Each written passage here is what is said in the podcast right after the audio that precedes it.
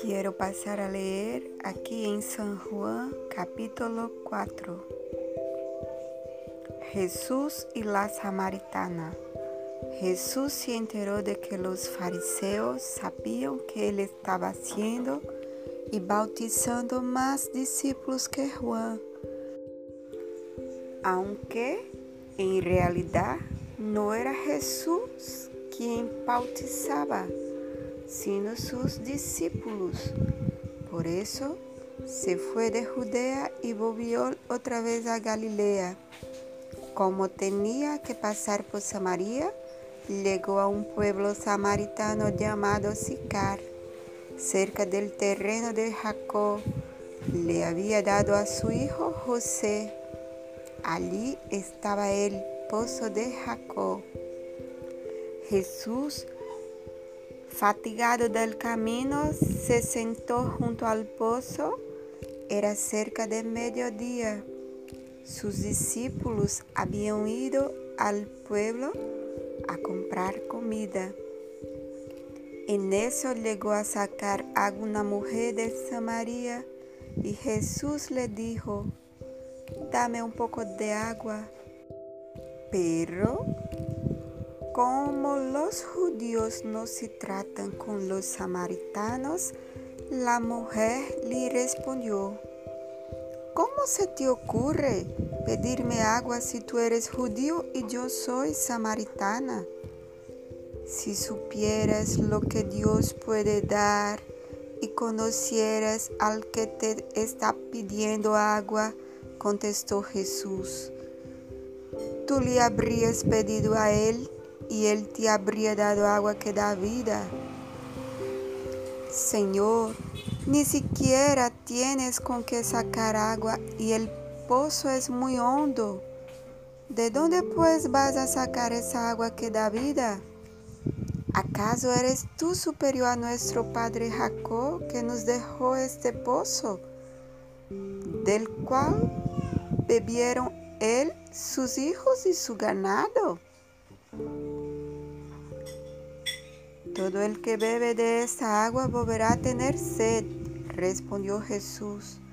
Pero el que bebe del agua que yo le daré no volverá a tener sed jamás, sino que dentro de él esa agua se convertirá en un manantial de que brotará vida eterna. Señor, dame de esa agua para que no vuelva a tener sed ni siga viniendo aquí a sacarla. Ve a llamar a tu esposo y vuelve acá, le dijo Jesús. No tengo esposo, respondió la mujer. Bien, has dicho que no tienes esposo. Es cierto que has tenido cinco y el que ahora tienes no es tu esposo en eso has dicho la verdad. Señor, me doy cuenta de que tú eres profeta. Nuestros antepasados adoraron en ese monte, pero vosotros los judíos decís que el lugar donde debemos adorar está en Jerusalén. Cree mi mujer que se acerca la hora en que ni en ese monte ni en Jerusalén adoraréis al Padre. Vosotros adoráis lo que no conocéis. Nosotros adoramos lo que conocemos porque la salvación proviene de los judíos. Pero se acerca la hora y ha llegado ya en que los verdaderos adoradores rendirán culto al Padre en espíritu y en verdad, porque así quiere al Padre que sean los que le adoren. Dios es espíritu y quienes lo adoran debe hacerlo en espíritu y en verdad. Sé que viene el Mesías, al que llama el Cristo, respondió la mujer. Cuando Él venga nos explicará todas las cosas. Ese soy yo, el que habla contigo, le dijo Jesús. En estos llegaron sus discípulos y se sorprendieron de verlo hablando con una mujer, aunque ninguno le preguntó qué pretendes o de qué hablas con ella. La mujer dejó su cántaro, volvió al pueblo y le decía a la gente, venid a ver un hombre que me ha dicho todo lo que he hecho. ¿No será ese el Cristo? Salieron del pueblo y fueron a ver a Jesús. Mientras tanto, sus discípulos le insistían, Rabí, come algo. Yo tengo un alimento que vosotros no conocéis, replicó él. ¿Le habrán traído algo de comer? Comentaban entre sí los discípulos. Mi alimento es hacer la voluntad del que me envió y terminar su obra. Les dijo Jesús, ¿no decís vosotros? Todavía faltan cuatro meses para la cosecha. Yo os digo, abrid los ojos y mirad los campos sembrados y a la cosecha está madura. Y al segador recibe su salario y recoge el fruto para vida eterna. Ahora tanto el sembrador como el segador se alegran juntos. Porque como se dice el refrán, uno es el que siembra y otro el que cosecha. Yo os he enviado a cosechar lo que no os costó ningún trabajo. Otros se han fatigado trabajando y vosotros habéis cosechado el fruto de ese trabajo. Muchos de los samaritanos que vivían en aquel pueblo creyeron en él por el testimonio que daba la mujer. Me dijo todo lo que he hecho. Así, cuando los samaritanos fueron a su encuentro, le insistieron en que se quedara con ellos.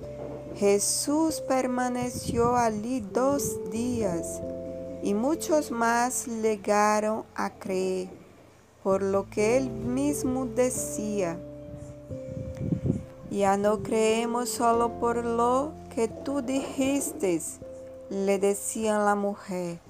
Ahora lo hemos oído nosotros mismos y sabemos que verdaderamente es el Salvador del mundo. Después de esos dos días Jesús salió de allí rumbo a Galilea, pues como él mismo había dicho, a ningún profeta se le honra en su propia tierra.